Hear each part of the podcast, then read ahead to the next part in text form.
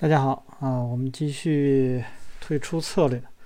那么推移止损位，那么与知道何时减少损失同样重要的是呢，保证盈利交易的利润最大化啊，特别是那些创出新高的交易。我们在世纪之交的时候呢，还只是一个呃交易新手，当时呢遇到了下注的问题，只要我有一点蝇头小利，马上就卖出，或者是在账户上有了丰厚的利润，却没有退出头寸，然后又把。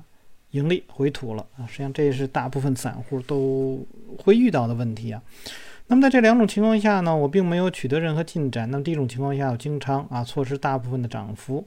呃，第二种情况呢，我经常啊会这个责怪自己没有兑现利润。那么最终呢，我醒悟过来。那么打破这种循环的唯一方法就是抓住呃一种抓住大部分价格涨幅又不会产生回吐所有利润风险的方法，那就是呢。这个推移止损位的全部目的所在，就是我们说的跟踪止损啊。这个的，呃，就是让盈利啊，就是怎么说呢？让这个市场带着你走啊，或者说这个利润你是坐着等来的。那推移止损位呢，是一种在头寸出现盈利后不断提高啊，这是一种做多的这种方式啊，为自己设定一个保护性的止损。那如果做空的话，你不断的这个往下这个降低啊。那与试图选择顶部卖出兑现利润不同的话，那么使用这种跟踪性止损呢，只有在 ETF 最终触及这个止损位的时候才卖出。就这个以跟踪止损而言呢，止损退出有着完全不同的含义，因为它并不一定表示该交易是亏损交易。恰恰相反的是，因为你的头寸啊触及你的这个移动止损而退出了。那通常情况呢，这是一笔盈利的交易。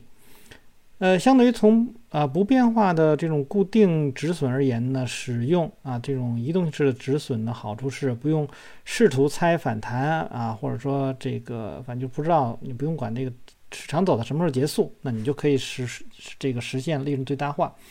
那么同样重要的呢是通过调整这个止损的不断的去锁定啊你的利润，而防止呢最后这个利润都被这个回调的时候呢把它都吐出去了。那跟踪止损的两种，一种呢是手工的，一种是自动的。使用手动的呢是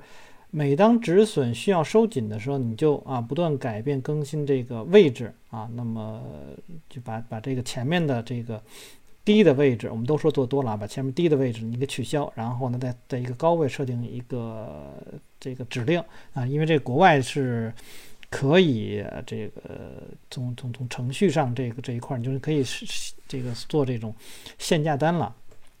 我们现在应应该是不可以，然后都是用这种市价单来去做的啊。那么你不断不断的去去去重新，反正写一个新指令就可以了。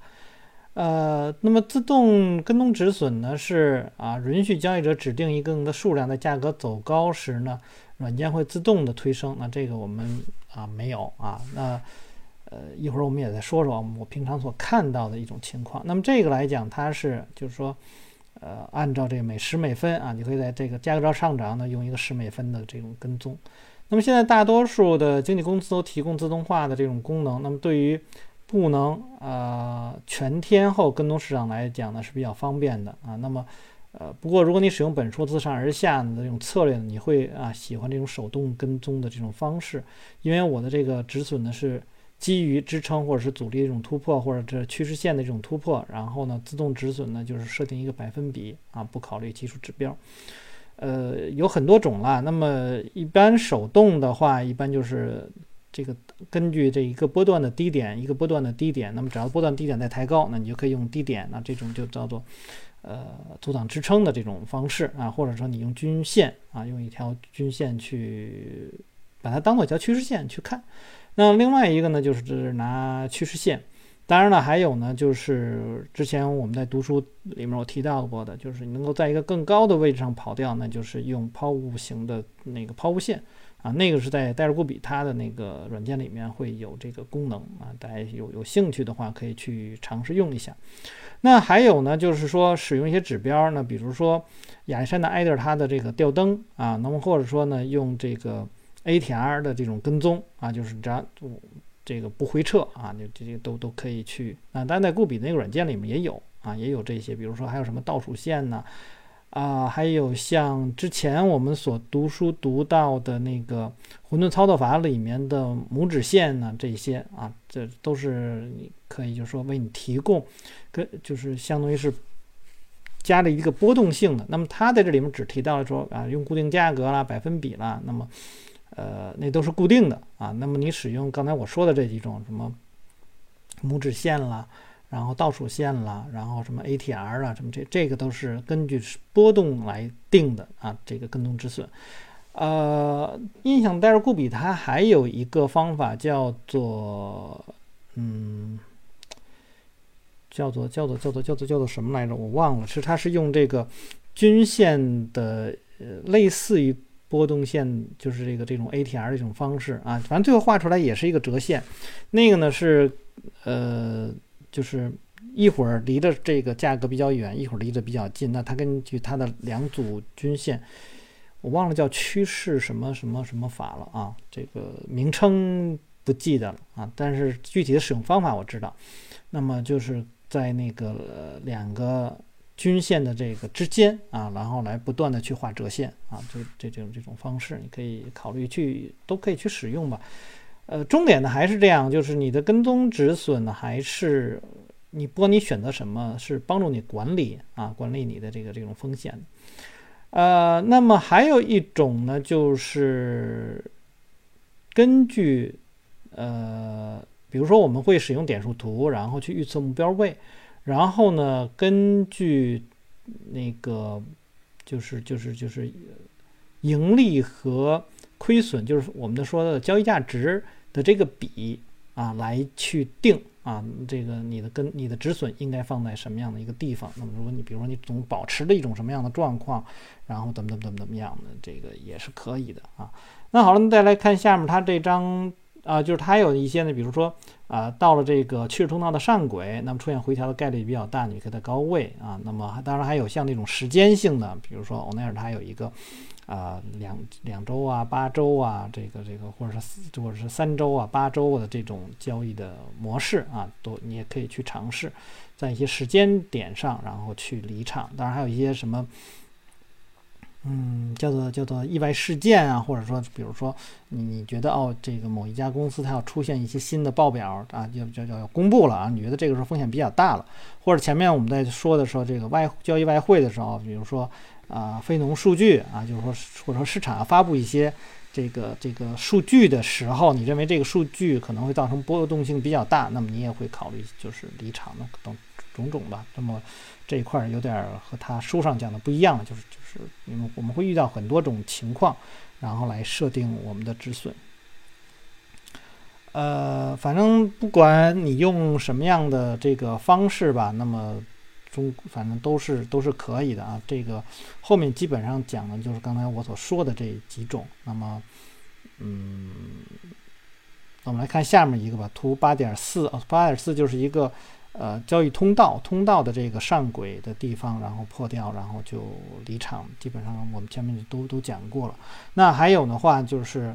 呃，你可以根据啊，像之前我们所读过的啊，《幽灵的礼物》啊，那里面比如说放量，放量之后的，比如说三个交易日，然后，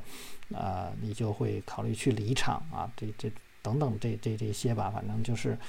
呃，市场的出现了和你原先交易的不太一样的地方，就可以这样去做。好，那么再看下面一个，也是推移止损和做空头寸，这里有一个例子说明啊，这个跟踪止损和做空头寸有同样的效果。呃，在这个八点五当中呢，是这个道琼斯啊，这个钻石啊，我不知道为什么这这个是是怎么怎么样一个 DIA 啊，六十分钟图。那六十分钟图当中呢，我们可以看到，呃，它有一个比较明显的下降趋势，然后市场反弹，呃，到了这个 A 点，那么他说这个时候出现了空方短线交易的这种退出点，那么这种。走势呢是这个短线卖空的极好的这种指标，这个，那么假如呢这个它是形成了一个能量枯竭的这种顶部之后，那么你在八月九日的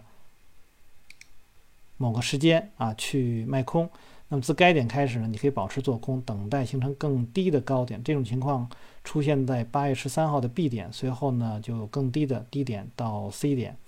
呃，基本上就是就是一个呃，怎么说呢？就是使用两种，就是你可以做多头，可以做空头之后，然后呢，你可以有一种反向的这种交易。呃，那它的概念呢是，就是说你在这个这个过程当中啊，就是你可以。反手啊，我们就说反手。但是我们一般，我想来听我读书的基本都是做股票的。那做股票的话呢，那么就没有办法了。就是大家说，哎，这个跟踪止损，止损完了就就离场，那你们根本就没有做空的这个概念。呃，那么他在里面所提到了呢更多呢，就是说，哎，我使用了某一种，呃，就是就是。应该应该应该怎么说呢？就是某我用到的是某一个追随趋势的这样的一种方式。那么在它的这个图八点六当中呢，那么它也是就刚才我们说的这个买反弹一个高点，那就是刚刚说的是做多了，那么就是反弹的低点低点低点啊回撤低点，那么。低点继续抬高，那你就用那个地方去做止损。那么在它的八点六当中呢，是是一个做空的，做空之后反弹到高点，然后形成一个高点，然后你不断不断的去把这个高点再降低的过程，然后你呢就去用它作为一个一种跟踪止损，然后到达一个底低点的时候形成了一个双底。那么双底之后，呃，在这张图当中我们可以注意到一点呢，一个是在八月的那个地方出现了很大的成交量，那是。从整个的下跌以来，最大的一个成交量，而后呢，这个 K 线的这个上涨的幅度是变得很大的，我们就知道底下实际上是有需求的。然后反弹到一个高点，再重新回落，在回落的过程当中，实际上是一个缩量的这个状况。那么我们就知道，那它要构建一个交易区间。那么构建一个交易区间，实际上你就已经可以在低位去这个离场了啊，根本就不像它这里面所讲的用这个在 H 点。呃，创了一个高点之后再离场啊，你你你完全不用这种方式。当然，他的这个描述的可能是对一些新手的这个这这种其中所讲的吧。所以，呃，他穿穿越了那条均线，然后呢又创了一个一个高点。他认为呢，这个双底是形成了，然后这个市场可能会进入到一个反弹当中，所以做空的止损就。给给给平掉了啊！那我们先来看看这个移动止损的技巧啊。那么我们在使用移动技及这个止损的时候，需要注意这样几个点。无论你是做多还是做空，那么跟踪止损的这个工作原理是一样的。对多头而言呢，就找恰好在啊支撑区域下方啊设置止损位。那么对空头而言呢，在这个阻力的上方做止损。那么第二呢，是该策略在所有时间框架里面都是有效的，所有的这个交易者也都是有效的。第三呢，最好使用啊机械的方法，而不是灵活的方法来进行止损，因为呢，他们能够在交易管理中降低情绪因素的影响。通过使用跟踪止损呢，并设定真实的呃机械性的止损位，从本质上来讲呢，你在根据自动交易仪器控制交易流程，设置止损位，等待出现新高或新低，然后去调整你的跟踪止损。那这样我们就把第八章就讲完了。那在讲到这一块儿的时候呢，我的这个只要前几天，我今天读书是二零二一年的五月六日，前几天的时候跟一个朋友在聊，就是呃有关心理这一块儿的，很多人说在交易过程当中产生了一些啊这种心理动摇怎么怎么样，我通常的建议呢就是呃你要建立一套规则，那么这套规则呢可能比如说你就是交易系统了，那么你这个交易系统有的时候可能做。做趋势的，有的可能做波段的，等等等等。那你可能有多套的这个交易系统，那你的交易过程当中，你就完全按照你的交易的规则来走，或者你的交易系统来走。你不要有太多，不要有这些什么这样的想法，因为你它就跟你的习惯一样，因为它是你建立。如果你对它有抵触，你就不要用它啊；如果你用它，你就不要有抵触。那我觉得从心理的这一块来讲，那么在什么时候是会有问题呢？就是。呃，我在选择使用哪类的交易系统的时候啊，那么这个时候我可能会有一些啊犹豫啊，我到底是这个地方做趋势呢啊，这这我用这套趋势的系统来做交易呢，还是用波段的这样系统来做交易？那么这个时候可能会考虑的比较多一些。但如果你一旦进入到这个市场当中，你有你的交易计划，你有你的系统，然后你有你的资金管理，你有你的退出机制，那么这个就不要再有这种情绪的这种影响了，因为你所有的呃构建这个系统，你应该是建立在之前的一个统计上，就是说你知道这个概率是倾向你这方，或者说你的期望值是正的，那么不管你怎么做，这一次都有可能会亏损。所以我经常会跟很多人说，我说我们在做交易的时候，很多人说，哎，你的成功率是多少？我们说把成功率降到百分之四十到百分之六十，也就是说，基本有一半是要亏损的。你每一次都是这样去想，然后你就会很谨慎的去管理你的这个头寸。但因为你的交易价值是比较大的，所以。最终下来，你是一个正期望值的这种交易，所以这个呃止损这一块儿，很多人是非常的嗯不愿意去做。当然，我也遇到过这种情况，就是有抵触啊，总是希望的。之前我也讲过啊，只总是希望的自己在啊你的账单上没有出现红色的字啊，原来是外汇的那个外汇是亏损是红色的字，那么。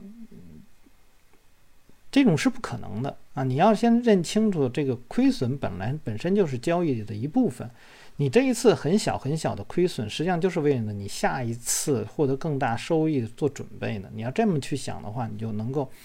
比较好的去面对这个亏损。好，那我们就先读到这儿。那大家如果喜欢我读书的话，希望订阅、分享、按赞以及关注我的微信公众号“牧羊交易”啊。有什么要聊的，也可以在下面留言。我们下次再见。